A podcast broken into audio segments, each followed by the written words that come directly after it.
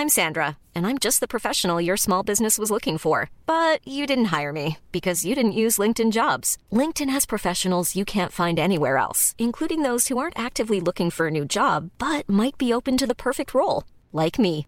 In a given month, over 70% of LinkedIn users don't visit other leading job sites. So if you're not looking on LinkedIn, you'll miss out on great candidates like Sandra. Start hiring professionals like a professional. Post your free job on linkedin.com/people today. David. Tim. Hm. Hi, David. Hi. Darf ich dir mal eine Frage stellen? Auch zwei. Ich habe ganz viel über Lachlan Morton gelesen. Du auch? Nein. Kennst du den Vornamen Lachlan? Hatten wir hier schon mal thematisiert. Stimmt nicht. Bislang noch nicht. Nur äh, in einer bislang nicht gebrachten Ausgabe, Ach so. die ja. wir gar nicht bringen werden, weil wir die heute neu aufnehmen. in unseren stimmt, in unseren Outtakes ist das dann zu hören, die wir per äh, MC wahrscheinlich Also- an äh, Unterstützer bei Steady dann verschicken könnten, oder? Meinst du nicht? Gute Out Idee. Outtakes auf Musikkassette, Tape, Tape Deck. Lachlan. Lachlan. Was ist das für ein Name? Hm, Klingt schottisch. Das ist ein schottischer Name. Ich Hm. habe gerade mal nachgeguckt. Das heißt From the Fjordland, also aus dem Land der Fjorde oder Seen. Da kommt das her. Und Mhm. Lachlan ist im Moment ein Vorname, den bringe ich jetzt gerade an. Ja. Vielleicht hast du seine Story mal gehört. Lachlan Morton, Nein. Australier, fährt beim Team EF Education Nippo und war jetzt während der Tour de France eine Riesenstory, weil er die Tour de France alleine auf eigene Faust, er ist Profifahrer, vor dem Ah, doch. Profifeld Mhm. gefahren ist. Hast du vielleicht gehört? Ja, doch, habe ich gelesen. Ja, ja, irgendein, äh, genau. Und schneller sogar, ne? Ja, gut. Also gute der natürlich Geschwindigkeit. durchgefahren. Gute Geschwindigkeit und hat dann Geld gesammelt für Räder für Kinder in Afrika, wenn ich es richtig mitbekommen habe. Mhm. Und ist auch ein Held. Unser Freund äh, Philipp Hümpendahl, den du ja kennst, der selber ja verschiedene Langstrecken auf dem Fahrrad ähm, absolviert hat, hat ihn auch jetzt gefeiert als jemanden, der die beiden Welten des Profisports und des Ultrafahrens eint. Also das ist ein interessantes Projekt, das ist natürlich medial riesig gefeiert worden jetzt in den letzten Wochen. Wer es noch nicht mitbekommen hatte, kann sich das mal angucken.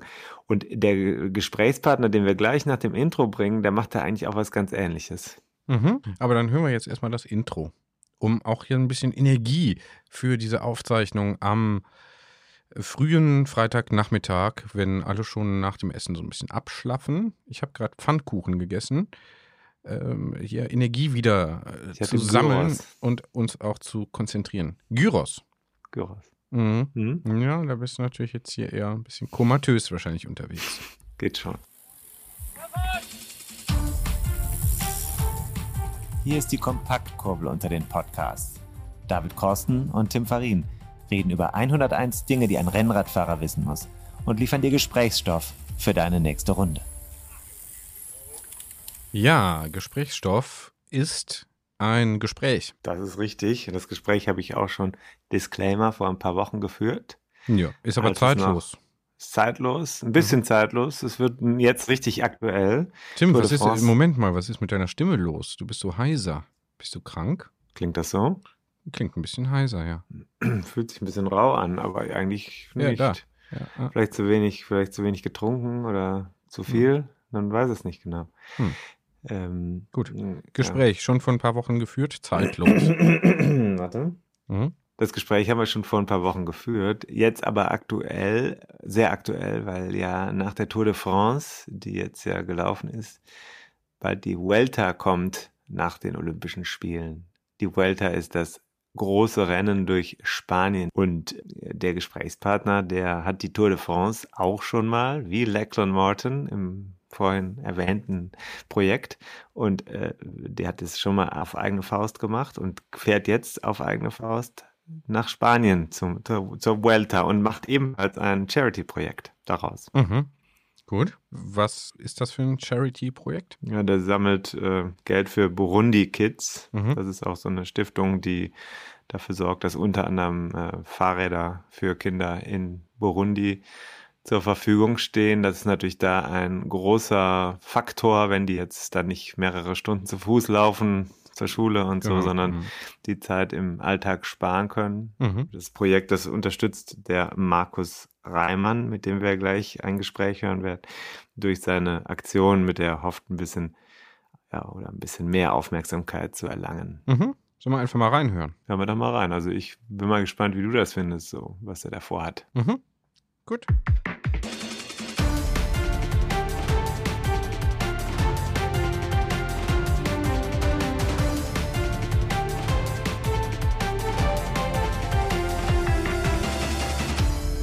Also ich habe das Gefühl, es zwitschern Vögel im Hintergrund und ich bin mit jemandem verbunden. Wer, wen habe ich denn da an der Leitung?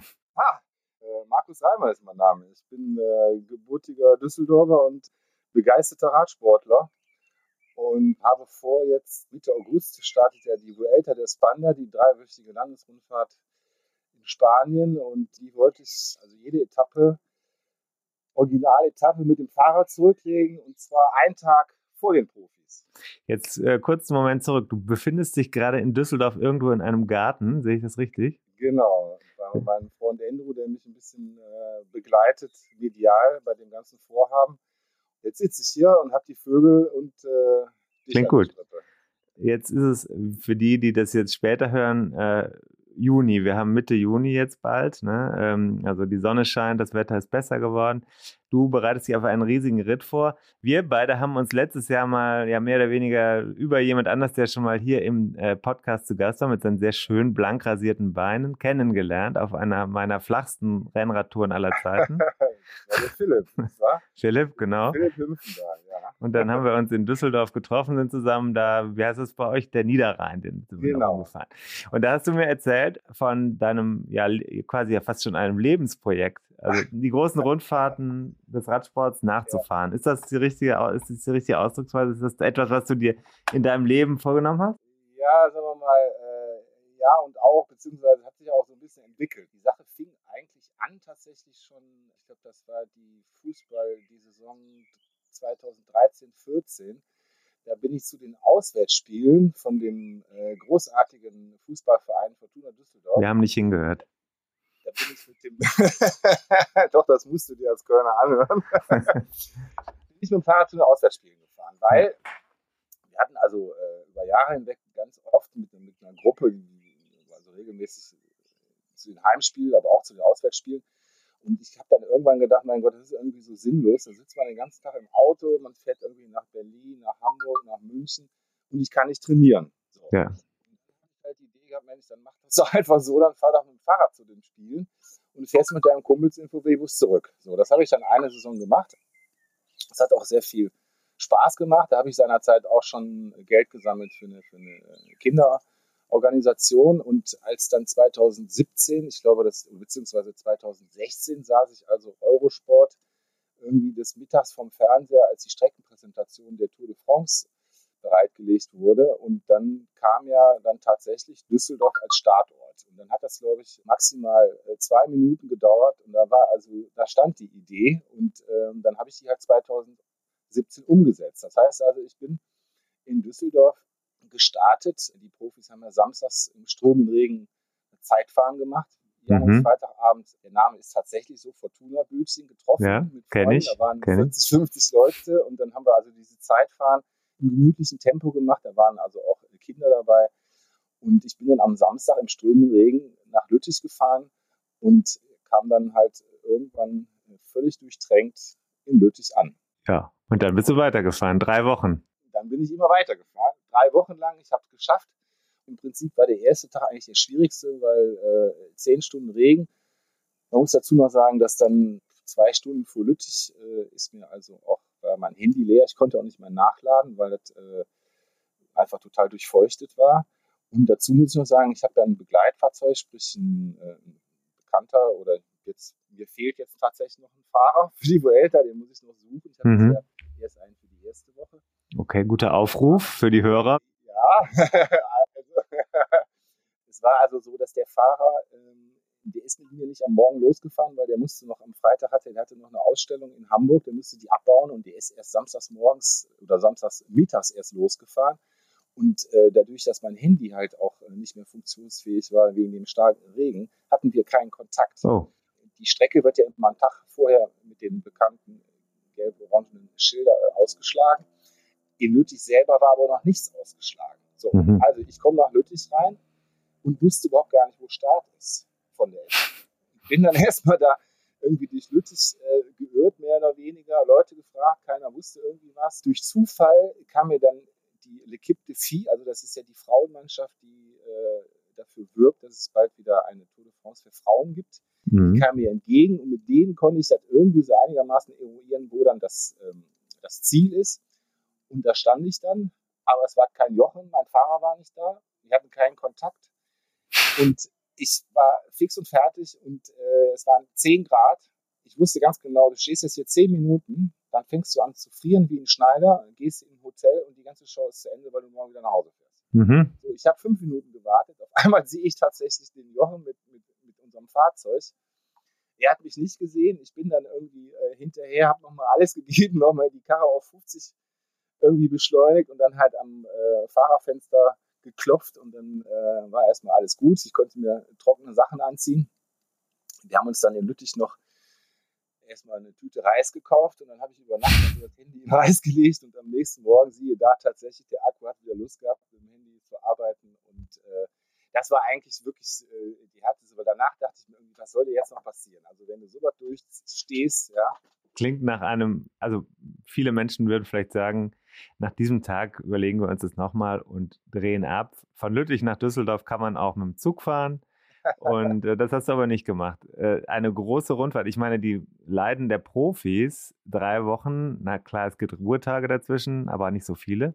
Die, diese, genau, zwei äh, jeweils zum Ende jeder großen Wettkampfwoche. Äh, dieses Leiden nachzuleben, drei Wochen lang, äh, hattest du dir vorher ein Bild davon gemacht und hast du das äh, auch genauso empfunden, also als eine Tour des Leidens? Ähm, nee, eigentlich tatsächlich weniger. Ich meine, natürlich ist es äh, körperlich natürlich enorm anstrengend, aber es ist ja auch so, für mich ist ja nicht entscheidend, jetzt irgendeine schnelle Zeit zu fahren. Äh, das würde mich ja auch total überfordern. Dann würde ich ja irgendwie nach drei, vier Tagen irgendwie aus, aus den Sohlen kippen. Mhm. Für mich ist ja einfach nur entscheidend, die Strecke zu absolvieren. So, und sagen wir mal, eine lange Bergetappe mit 200 Kilometern und mit 5000 Höhenmetern, da fahre ich halt zehn Stunden dran. Ja. Ah, und deswegen muss ich halt einfach gucken, ich darf halt äh, nie überziehen. Ich muss immer gucken, dass ich in einem Tempo bleibe, weil ich weiß, dass ich halt mehrere Stunden fahren kann. Was mit Pulsgurt oder wie, woher weißt du das? Ja, ich habe früher mal Pulsgurt gehabt, jetzt habe ich mittlerweile, glaube ich, soweit im Gefühl, äh, hm. ich merke das schon ganz gut, ob ich überziehe oder nicht so. Und das andere, ganz, ganz wichtige, gibt eigentlich noch zwei wichtige Komponenten. Ich glaube, das eine ist einfach, äh, man muss, glaube ich, mental einfach stark sein und äh, wenn dann so Phasen kommen, wo es einem nicht gut geht, einfach äh, daran erinnern, was man da vorhat oder, oder auch dann schlichtweg einfach die Schönheit der Natur genießen. Mhm. Das sind ja schon auch wirklich größtenteils ausgesucht sehr schöne Strecken. Das macht mir einfach riesig Spaß. Und das andere ist tatsächlich trinken, essen und dann nochmal essen, trinken. Ne? Also ich kann mich entsinnen, Champagner, dieses war, glaube ich, dritte, vierte oder fünfte mhm. Etappe, da waren es, glaube ich, über 40 Grad, da habe ich 10 Liter getrunken am mhm. Tag. Ja. Das sind die, glaube ich, die so die entscheidenden Kriterien. Irgendwie im Kopf stark sein und, ja, und Nahrungsaufnahme nie vernachlässigen. Klingt einfach. Seit wie vielen Jahren fährst du Rennrad? Also ich habe von klein auf habe ich äh, schon immer Sport gemacht. Ich habe Fußball, Handball, äh, Leichtathletik und habe mir dann, ich glaube, mit 17 mein erstes Rennrad gekauft. Wie alt bist du heute? Ich bin jetzt 53. Okay. Aber habe äh, seinerzeit bin ich also nur im Sommer gefahren, auch nur wenn keine Wolke am Himmel war immer dieselbe 50 Kilometer Strecke und es musste immer 30er Schnitt sein. So. Hm.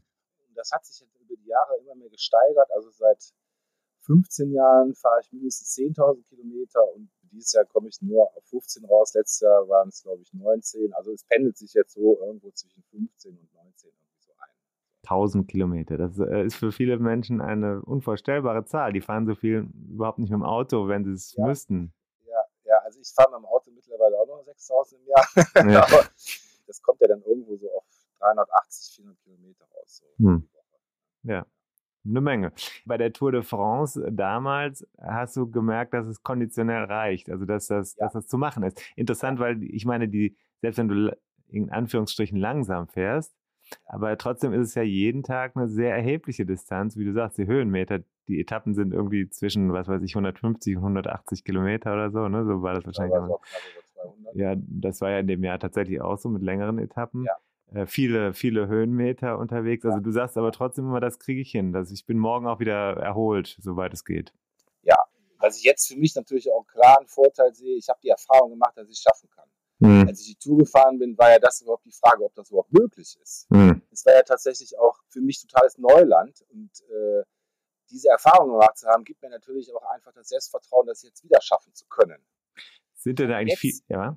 Ja? Ich habe jetzt, glaube ich, mehr äh, Angst tatsächlich vor der Hitze, die mich da erwartet. Ich meine, die äh, Vuelta ist ja normalerweise immer die ersten drei Septemberwochen und ist ja jetzt wegen den Olympischen Spielen vorgezogen worden Mhm. zwei Wochen. Also davor habe ich echt einen Respekt. Gluthitze in Spanien, drei Wochen Rundfahrt, die dritte große Landesrundfahrt. Den Giro hast du dieses Jahr eigentlich, glaube ich, auch vorgehabt, aber dann verschoben, oder? Richtig? Ja, den habe ich verschoben, weil ich hatte Ende letzten Jahres aufgrund verschiedener Umstände extrem viel Arbeit. Habe ich teilweise, habe ich neun Wochen lang bis zu 17 Stunden gearbeitet. Da ist natürlich nicht am Training zu denken.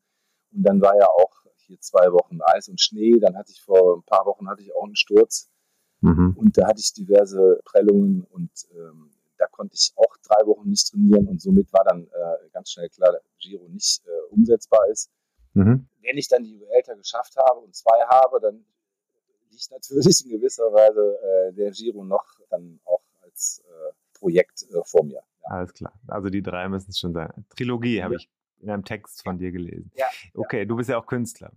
Ähm, diese, diese Vuelta, die Menschen, die das jetzt hier hören, die fragen sich vielleicht auch, was unterscheidet die drei Rundfahrten? Die Vuelta ist die letzte der drei Rundfahrten im Jahr und du hast die Hitze angesprochen, die ist ja schon Ende August, Anfang September in Spanien. Ähm, meistens ausgeprägt, jetzt ist es früher, es ist brutal heiß, es ist oft sehr bergig oder Ja. ga- nur bergig. Spanien ist ja, glaube ich, auch das, kann man lernen, das, ähm, das Land in Europa mit der höchsten durchschnittlichen Höhe der, des Landes. So, da habe ich so hingestottert. Was macht diese Rundfahrt aus? Also für mich macht es, glaube ich, in erster Linie aus, dass ich Spanien eigentlich noch viel mehr äh, mag tatsächlich als Frankreich. Also die Kultur, äh, das ist irgendwie alles ein bisschen ursprünglicher. Ich war schon sehr oft in Spanien, auch zum Radfahren natürlich, und ich mag das einfach sehr. Ich mag Frankreich auch, ich will das jetzt überhaupt gar nicht so abwerten, aber so Spanien finde ich irgendwie von den, auch von den Leuten, von der Sprache, teilweise auch vom Essen irgendwie einfach nochmal ähm, interessanter und ansprechender. Mhm. Mhm. Hast du denn überhaupt viel Kontakt, Zeit, um in Kontakt zu treten mit den Menschen? Ja, das ist natürlich immer nur rudimentär, schon aus dem eigenen Grund, weil ich gar nicht Spanisch kann. Ich habe es ja früher schon oft bei der Tour de France gemacht, wenn ich die halt besucht habe. Wenn man einen Tag vorher die Berge hochfährt, ist es ja so, dass die Leute teilweise, also je nachdem, teilweise stehen ja einfach nur wenig Parkplätze zur Verfügung. Und die Plätze sind ja alle besetzt und die sind ja teilweise schon, stehen die Leute ja schon zwei Wochen vorher da. Mhm. Und wenn man einen Tag vorher da äh, mit dem Rad hochfährt, da sind die einfach schon so in allerbester äh, Feierlaune. Äh, es läuft Musik, es wird gegrillt, es wird getrunken. Man wird tatsächlich angefeuert. Und Mhm. äh, das ist dann sozusagen äh, das, was dann Kommunikation so ist. Also das ist so eher so diese, das Temperament und die Stimmung, die kann man halt wirklich aufsaugen und man wird da im Prinzip irgendwie auch ein Stück weit äh, mit hochgetragen. Ja. Schönes Erlebnis für jeden, der vielleicht noch nie einen Pass hochgefahren ist, eine schöne Vorstellung. total zu empfehlen. Also man muss ja nicht alle drei Wochen fahren, aber jetzt ist ja äh, am, am 7. Juli diesen Jahres ist ja jetzt die Tour de France am Mont Ventoux, da war ich auch schon zweimal. Ist einfach eine Empfehlung, dahin fahren, Tag vorher den Pass hochfahren, sind viele Leute da, ist schon eine super Stimmung und äh, ja, macht riesig Spaß. Ja. Du bist auch einer von denen, die den Ventoux irgendwie schon so oft an einem Tag gefahren sind. Oder täusche Ja, ich ich hab, es gibt ja drei Auffahrten. Es Ja. gibt ja oben von, äh, oh Gott, wie heißt das? Äh, Valenciennes, dann natürlich der Klassiker unten von äh, Bédouin und Hm. dann die flachere Stücke hier von Zoo. Hm. Die bin ich tatsächlich an einem Tag, genau, alle drei, hoch, alle drei Auffahrten hoch. 6 Uhr bin ich los, halb zwei war ich zurück, waren dann irgendwie, ich glaube, 138 Kilometer und äh, 4.500 Höhenmeter. Und hast dir dafür auch einen Stempel abgeholt oder täusche ich Nee, das habe ich mir äh, Hast du nicht Spaß. bekommen? Ja? Ja, ich habe ich hab das äh, versorgt, mir da den, kann ja da diesen Verein da anschreiben und dann kriegt man ja so eine, äh, Karte zugeschickt und dann muss man die abstempeln lassen. Mhm. Ähm, muss mal gucken, wenn ich es schaffe, im erst, die erste Juliwoche, dann, dann werde ich da hinfahren Mhm. und dann werde ich mal den doppelten Dreifachen in Angriff nehmen. Mhm. Auch. Hätte dann auch direkt noch das Everesting auch noch direkt im Paket. Okay, alles klar. Äh, Mann, und der keine Grenzen kennt. Also Ventoux, da gibt es, ich äh, mache jetzt kurze Eigenwerbung. Wir reden ja aus Anlass des Buchs 101 Dinge, die ein Rennradfahrer wissen muss. Über den Ventoux gibt es im Buch was zu lesen. Genau das mit diesem Club auch. Und äh, du hast das alles schon, du, du kannst ja in dem Buch gar nichts mehr lernen. Aber äh, äh was interessant ist, ist interessanterweise, äh, machst du das ja nicht nur für dich selber, sondern du hast ja da auch was dranhängen. Du willst ja Geld ja. sammeln, ne? Mit deiner Spanien-Rundfahrt jetzt beispielsweise. Genau, und das hatte ich hier bei der Tour de France auch gemacht. Ich habe mir dann also überlegt, wer da in Frage kommt. Und über einen guten Bekannten aus Köln bin ich dann auf den äh, Verein äh, gestoßen, der heißt Burundi Kids. Mhm. Die die hier die Ulrike Volkotz und die Bettina Böttinger hier bekannt mhm. aus äh, Fernsehen, die Schirmherrin. Mhm. die, finde ich, machen ganz gute Projekte, weil die zum Beispiel Schulen bauen oder halt sehen, dass die Wasserversorgung, sprich Brunnen werden gebaut. Und dann habe ich also mit denen Kontakt aufgenommen und dann, dann habe ich also gelernt, dass äh, Fahrräder in Afrika ja Transportmittel Nummer eins sind. Mhm. Und dass zum Beispiel die Kinder da ganz gut Fahrräder brauchen können, weil da gibt es ja keine äh, Helikoptereltern, äh, mhm. die ihre Kids mit einem äh, Suff zur Schule fahren. Oder mit einem SUV-Fahrrad gibt es jetzt ja auch. Okay, das kenne ich nicht. das sind die ganz großen Kastenfahrräder. Ah, okay.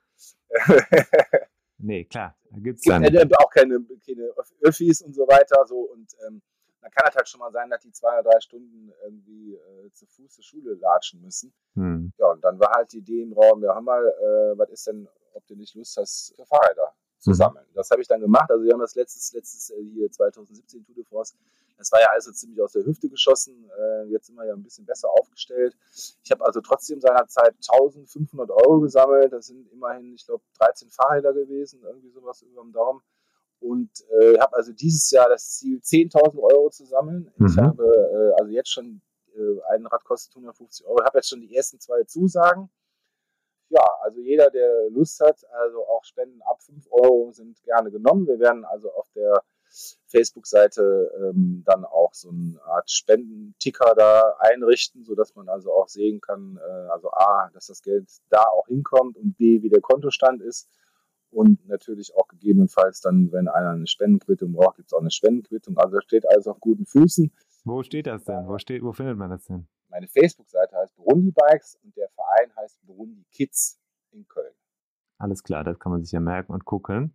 Genau. Ulrike Volkerts und Bettina, Bettina Böckinger aus, genau, bekannt aus hier äh, WDR, beziehungsweise hier mhm. äh, vom, vom äh, Tatort, dieses Schirmherrin. Also, das ist wirklich ein vernünftiger Verein. Man kann sich ja auf der Homepage auch umgucken. Mhm. Ich finde, das ist eine Sache, die sich lohnt. Und das ist auch eigentlich cool für die Kids, wenn die statt drei Stunden äh, latschen, halt äh, eine halbe Stunde da äh, mit dem Fahrrad hinfahren, dann können die nämlich auch was anderes machen, als nur spazieren gehen. Klar. Das ergibt Sinn. Also, ja. das heißt, wir haben hier äh, deinen äh, guten Zweck verbunden mit einem großen Spaß. Mhm. Das ist was, was die Leute äh, vielleicht auch gerne hören und ähm, du öffnest deine Augen. Das ist ja schön, den Sport so zu nutzen. Gewisse Aufmerksamkeit hast du ja hoffentlich mit diesem Podcast auch. Jetzt äh, ist mir was noch in Erinnerung geblieben. Ich habe ein Rennrad, auf das ich sehr stolz bin. Ich, ich, wurde gestern zum Beispiel angesprochen von meinem Nachbarn hier im Büro. Da war ich äh, wegen Material, bin ich im Rennrad ins Büro gefahren. Ja.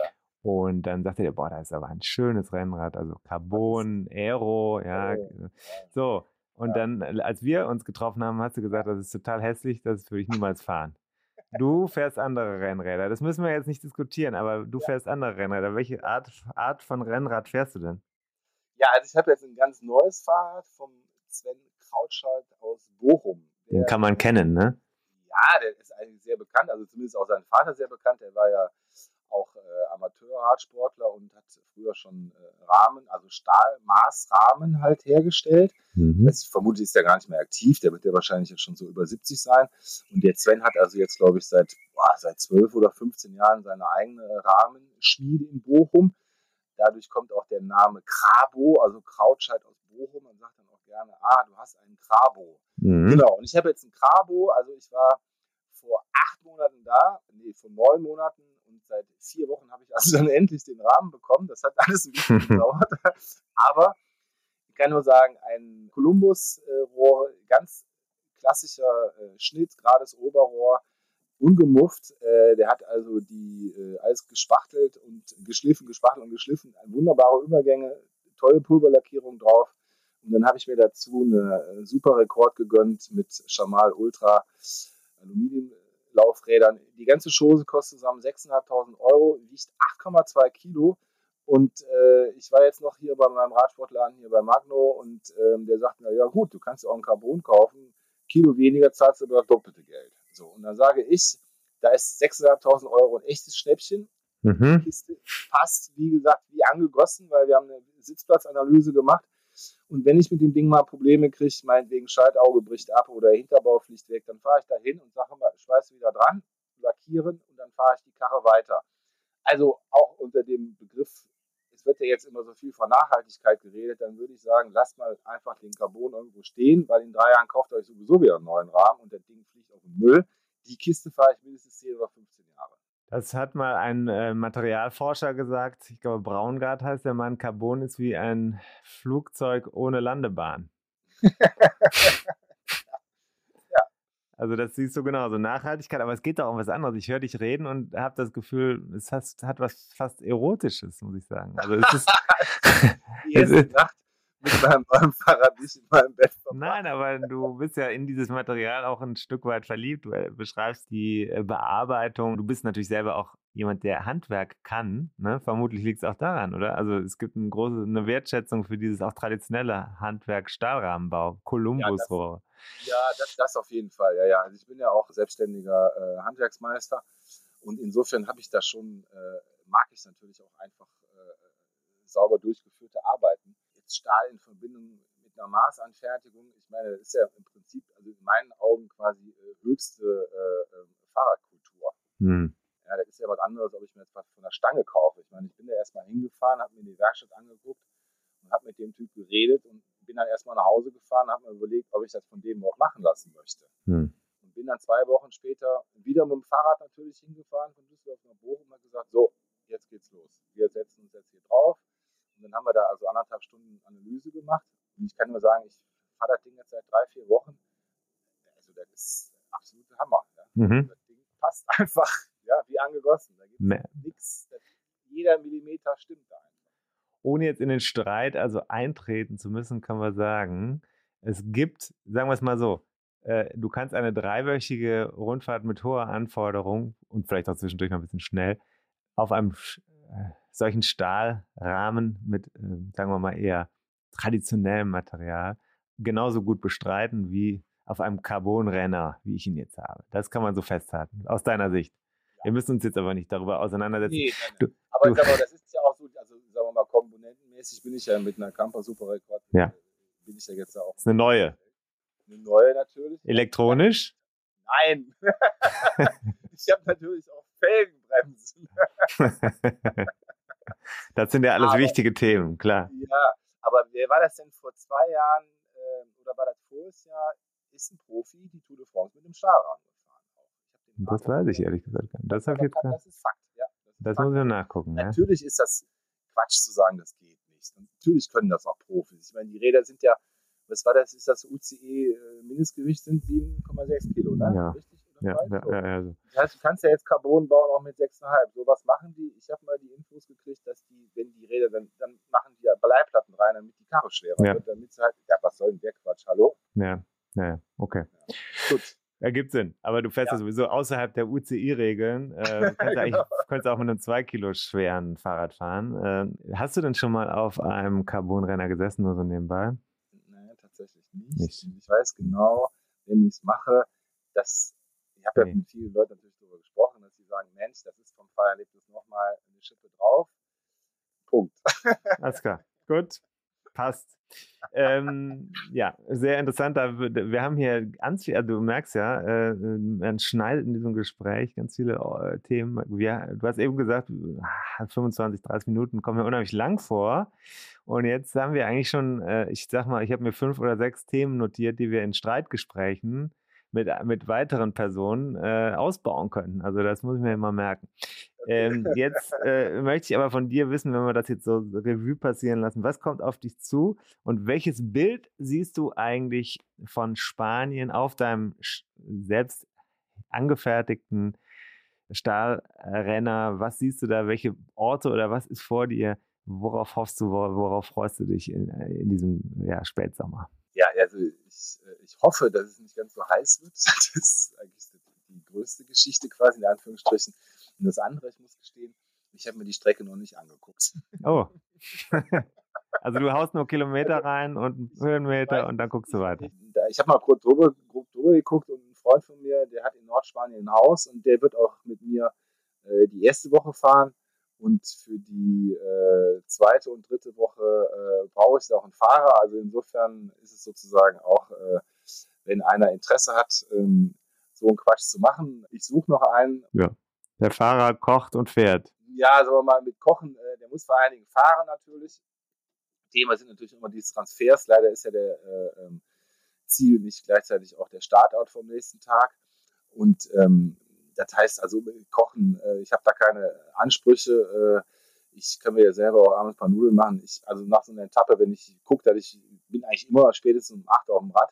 So, wenn ich 10 Stunden gefahren bin und da ist noch ein Transfer irgendwo angesagt, äh, nochmal mit ein, zwei, drei Stunden Auto fahren, äh, dann ist das Thema Kochen auch schon erledigt. Ne? Also das heißt, also mhm. da wird dann irgendwie ein paar Nudeln aufgeköchelt und ein Eiweißdrink rein und äh, das war es dann auch. Ne? Also ich muss eh gucken, dass ich tagsüber ordentlich esse von daher, also so äh, ausgedehnte Restaurantbesuche oder so, das, ich stelle mir das auch immer so vor, aber das klappt eigentlich nicht. Keine Zeit. Nee. Jetzt zum Thema Zeit noch wichtig. Ja. Ganz kurz, wie kann man sich die Zeit für 15.000 bis 20.000 Kilometer nehmen? Du bist ja berufstätig.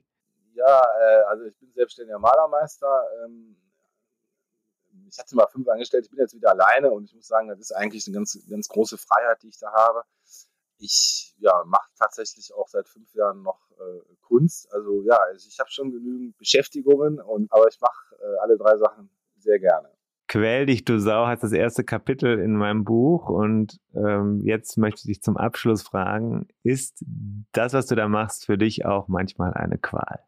Ja gut, das ist ja jetzt eine Frage der Definition. Also sagen wir mal, klar gibt es da richtig, gibt es da Momente, wo es einfach richtig anstrengend wird. Ja aber ich würde das jetzt aber mal als nicht unbedingt als Qual bezeichnen, sondern ähm, eher als eine große Anstrengung. Also ich würde das eher ein bisschen positiver mhm. mhm. Also wie gesagt, nochmal, ich meine, ich bin ja früher auch mal, äh, also, äh, also jetzt nicht ausgiebig, aber äh, doch schon äh, einige Rennen gefahren. Und äh, da habe ich irgendwann gemerkt, das macht mir keinen Spaß, weil das heißt für mich wirklich quälen. Ja? Und zwar äh, quasi vom in Hamburg oft gefahren, aber auch hier ein paar kleinere Amateurrennen und irgendwie anderthalb oder dreieinhalb Stunden mich also wirklich an die absolute Belastungsgrenze gehen und jeden Korn ausquetschen, das ist für mich Quälerei und das macht mir keinen Spaß. Ich habe ja, äh, hab ja mit Philipp mal drüber gesprochen, der ist ja da mit dem Deichmann da, Nord, äh, ja. da und äh, wir haben uns dann eigentlich darauf geeinigt, dass, dass äh, eigentlich stellt man ein Tempomat ein und die Reisegeschwindigkeit ist, äh, wenn das jetzt nicht allzu äh, hubelig ist, ist das halt ein 25er Schnitt. Und der, da geht eigentlich keiner bei kaputt. Ja? Äh, muss halt nur gucken, dass du das im Zweifel halt auch zehn Stunden schaffst und nicht nur sechs oder fünf. Ja? ja. Aber äh, im Prinzip kannst du da nicht kaputt gehen, wenn du ordentlich trainiert bist und genügend isst und genügend trinkst und halt auch durchhalten willst.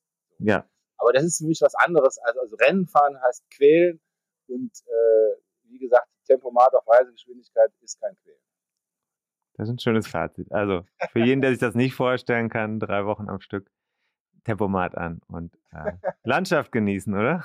Genau, auf jeden Fall. Also ich hätte auch, als ich Tour de France gefahren bin, hatte ich mir im, im Anschluss für diese drei Wochen hatte ich mir in der, äh, in der ja, ist so oben in Frankreich, in der Picardie, ganz oben in der Frankreich, hatte ich mir ein kleines Haus gemietet und dachte, Mensch, da lädst du Leute ein und dann machst du mal eine Woche die Beine hoch. Und es war aber tatsächlich so, ich habe das Haus auch bezahlen müssen natürlich. Und ich habe dann, als wir in Paris waren, haben wir noch zwei Tage in Paris. Und dann habe ich gesagt, Jochen, wir fahren nach Hause. Dann guckt er mich an, wieso dann? Ja, ich sage mal, ich habe jetzt drei Wochen lang jeden Tag woanders geschlafen, jeden Tag. Das waren ja so viele Eindrücke, die da mich auf mich eingeprasselt sind. Ja. Ich wollte einfach nur nach Hause in meine Wohnung und ich glaube, ich habe eine Woche lang die Wohnung nicht verlassen und ich habe nicht den Eindruck gehabt, dass ich irgendwie langweilig wurde. Ich habe auch mit keinem großartig telefoniert. Ich wollte einfach nur schließlich meine Ruhe haben und die Eindrücke verarbeiten. Markus Reimann, vielen herzlichen Dank für diese Eindrücke. Danke dir. Für diese Eindrücke und wir werden das äh, gespannt verfolgen. Hoffentlich haben wir noch ein paar Chancen, um das äh, Follow-up zu machen. Wir haben ja jetzt 101 Teile vor. Ich glaube, wir sind bei Folge 18 oder 19 oder so. Aber da läuft noch ein bisschen und äh, dann können wir ja mal im Winter auch über Cross, äh, die, die Cross-Rennserie auf dem Stahlrahmen oder so reden. Vielleicht schauen wir mal. Ähm, Ja. Grüße nach Düsseldorf zu den Vögeln und ans Ja. Fortuna-Bütchen. Das äh, Ja, geht da jetzt alles. auch wieder. Äh, und äh, Kette rechts, würde ich mal sagen. So machen wir das. Treten und dranbleiben. Alles Gute für das Projekt. Dankeschön. Tschüss. Ciao. Tschüss.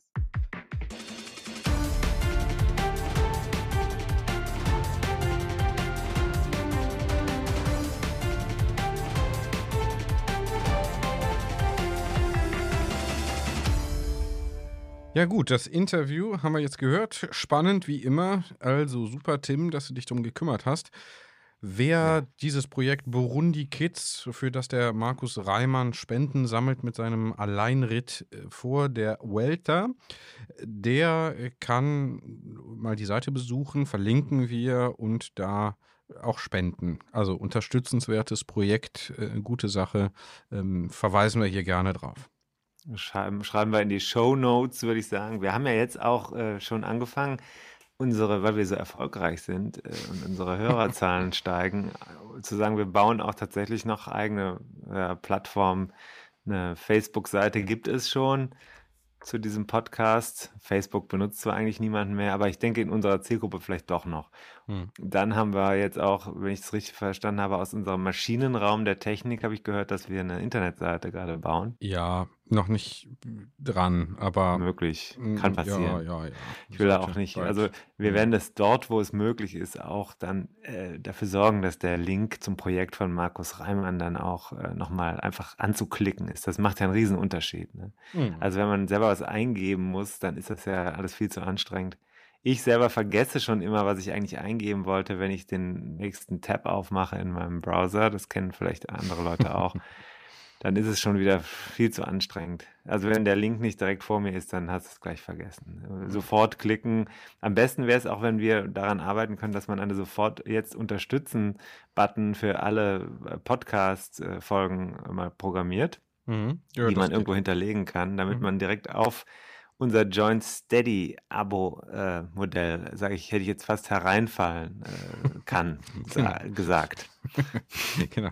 Äh, äh, Nicht hereinfallen, sich hineinfallen lassen und sich Ja, da wie, lassen. wie ein äh, sicher geborgenes Kind in, in die Arme unserer Community äh, begeben kann.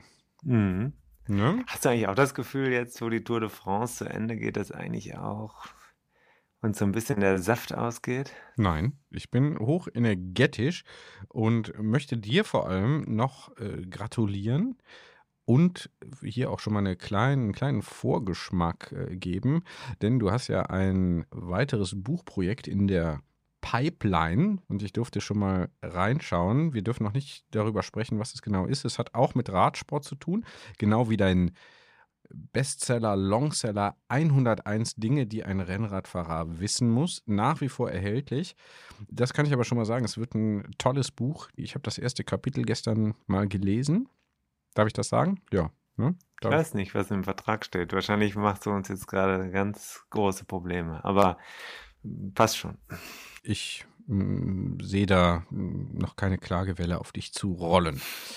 So, also das wird äh, super. Also Gratulation, Tim. Finde ich, Dir wirklich- auch. Finde ich wirklich Gratul gut. ich möchte dir auch nochmal gratulieren. Äh, ich bin übrigens, äh, ich, ich habe dir versucht, Bierkästen jetzt wieder zu schicken. Eben, Ja, bevor, wer- bevor diese Sendung begann. Äh, ja, also wer hier zum ersten Mal eingestiegen ist als äh, Hörerin, für den muss man das erklären. Ich werde hier für meinen Zeitaufwand vom Tim höchstpersönlich in Bierkästen bezahlt. Der Deal war ursprünglich mal ein Bierkasten pro Folge. Mhm. Das fand ich schon ambitioniert, habe natürlich aber sofort eingeschlagen, weil ich dachte, 101 Kapitel, da kommt ja ein bisschen was zusammen über die nächsten Jahre. Müssen wir vielleicht nochmal nachverhandeln. Also ich lasse da mit mir reden. Gut. Und lade dich auch immer zum Trinken Ja, ein. Das ja ich wollte klar. jedenfalls drei jetzt gerade nochmal ordern und das ging nicht. Weder mit Vorbestellung noch jetzt sofort. Das nächste Hm. Thema, was ich nochmal unbedingt den HörerInnen ans Herz legen möchte, Mhm. Ist also Themen äh, sind ja viele da. Es gibt 101 Themen in diesem wunderbaren Buch, das ich jetzt auch selber mal wunderbar genannt habe. Ist mir gerade rausgerutscht. Hm. Und äh, auch, aber also wir können auch darüber hinaus anknüpfen und natürlich nehmen wir per Sprachnachricht eingesandte Themenvorschläge jederzeit entgegen und überlegen dann, machen wir das oder nicht. Unser Komitee ist da relativ offen und bei Unklarheit ist die einfache Mehrheit entscheidend. genau, bei zwei Leuten ist das äh, normalerweise äh, keine Kampfabstimmung. Das hat ja wunderbar funktioniert. Ja, Äh, Sei auch nochmal gesagt, nochmal vielen Dank an Thomas Hinzen, der uns da mit seiner Frage inspiriert hat. Und, das muss man auch mal sagen, am folgenden Tag direkt eine Antwort per Podcast bekommen hat auf seine Frage. Ich finde, das ist eigentlich so ein Modus, den man auch in anderen Bereichen des Lebens äh, durchaus mal in Erwägung ziehen sollte. Der zeigt aber, dass wir immer noch, also wir sind ja, wenn man uns mit einem Unternehmen vergleicht, dann sind wir jetzt ja schon erfolgreich aus der Start-up-Phase herausgekommen. Ein äh, Grown-up. Grown Wir sind aber das, noch oder? nicht beim, der Hockeystick ist äh, noch nicht so weit skaliert, dass wir äh, den Kontakt zu unseren einzelnen, äh, ja, wie soll ich sagen, Customers hier verloren hätten. Und das ist auch natürlich wichtig. Jeder einzelne Customer ist für uns eine Frage der Passion. Und äh, wir sind nah dran. Das wollen wir auch bleiben. Das ist jetzt das Problem. Wenn man die nächste Schwelle überschreitet, dann skaliert man so weit, dass es alles nur noch ein automatisierter Prozess ist. Dich kann man eigentlich schon sowieso weglassen, wegen deiner dummen Fragen. Die kann auch eine KI stellen. Äh, Mhm, und sogar besser, vermutlich. Ja, und dann würde man auch kurz oder lang einfach sagen, die KI sucht einfach auch die Buchpassagen raus und textet das mit ein paar schlechter, mit ein bisschen schlechter Technik nochmal ins Mikro. Mhm. Und dann hätte man mich auch zu, ersetzt. Also insofern müssen wir darüber nachdenken, wie wir diesen, diesen Charme, dieses Boutique-Podcast, der wir ja sind, in die Zukunft retten. Weil wenn man sich die Zahlen anguckt, ist es schon auch manchmal ein bisschen erschreckend. Aber darüber wollten wir ja nicht so viel reden. Nee, nee, nee. Also das ist, äh, Boutique ist immer noch hier erlesener Content, handverlesen, ausgesucht. Jetzt hatte ich noch gerade einen Gedanken, der mir aber entfallen ist, weil du über KI gesprochen hast und so.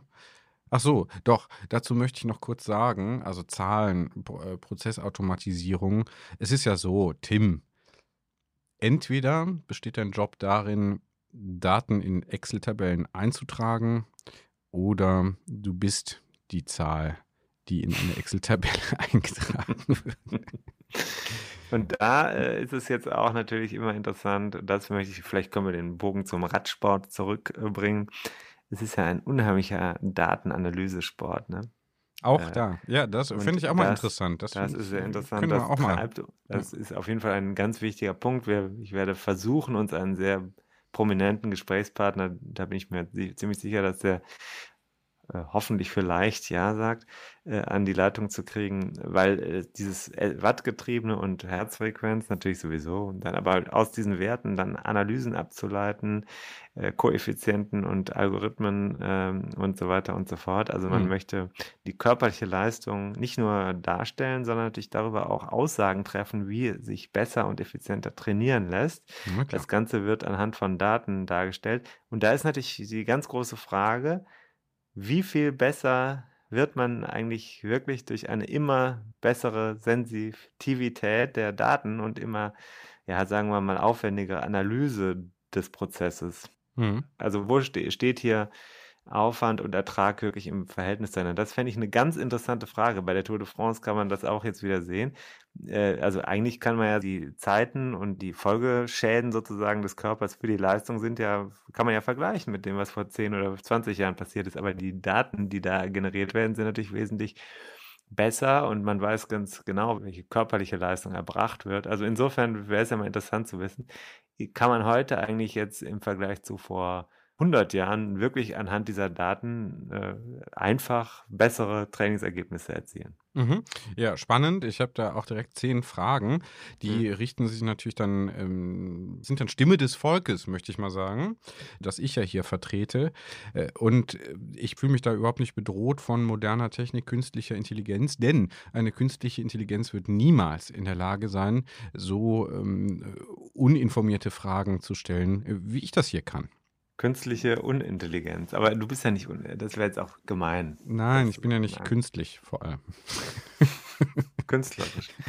Aber nochmal, äh, Markus Reimann, da schließt sich jetzt der Kreis. Die Sendung kann beendet werden, ist natürlich gleichzeitig äh, keiner der an diesen modernen Trends. Also ich glaube, er ist kein Verfechter der künstlichen Intelligenz auf dem Fahrrad. Er ist äh, Traditionalist in seiner Erscheinung. Er ist Ästhet Ja. und äh, gleichzeitig ist er, es geht nicht um die Selbstoptimierung, wenn ich es richtig verstanden habe, aber er ist trotzdem auf Strava unterwegs, also auf der führenden Plattform für Mhm. die Darstellung von Trainingsleistungen im, äh, im virtuellen Raum sozusagen. Also Mhm. das macht er dann doch. Also es ist interessant, welche Entscheidungen man da treffen muss. Ja, Ca- Carbonrahmen nein, moderne Technik, Fragezeichen, Wattmessung in der Kurbel, glaube nein, äh, bringt ihm nichts, aber äh, Strava macht er dann doch. So müssen wir alle unsere Kompromisse mit den modernen Ziel Zeiten dieser. Episode von So ist es. 101 Dinge, die ein Schlusswort? Rennradfahrer wissen muss. Ähm, Die Kompaktkurbel unter den Podcasts. Also nicht. Hast du Lust auf mehr Gut. Wissen, mehr Tschö. Anekdoten, mehr Spaß und Inspiration für deine nächste Radtour? Dann kannst du ja mal nach dem Buch schauen. Das gibt es natürlich in gedruckter Form und als E-Book vom Verlag Bruckmann. 101 Dinge, die ein Rennradfahrer wissen muss. Überall, wo es Bücher gibt. Also im Handel und im Internet. Wir sagen Kette rechts und bis zur nächsten Ausgabe.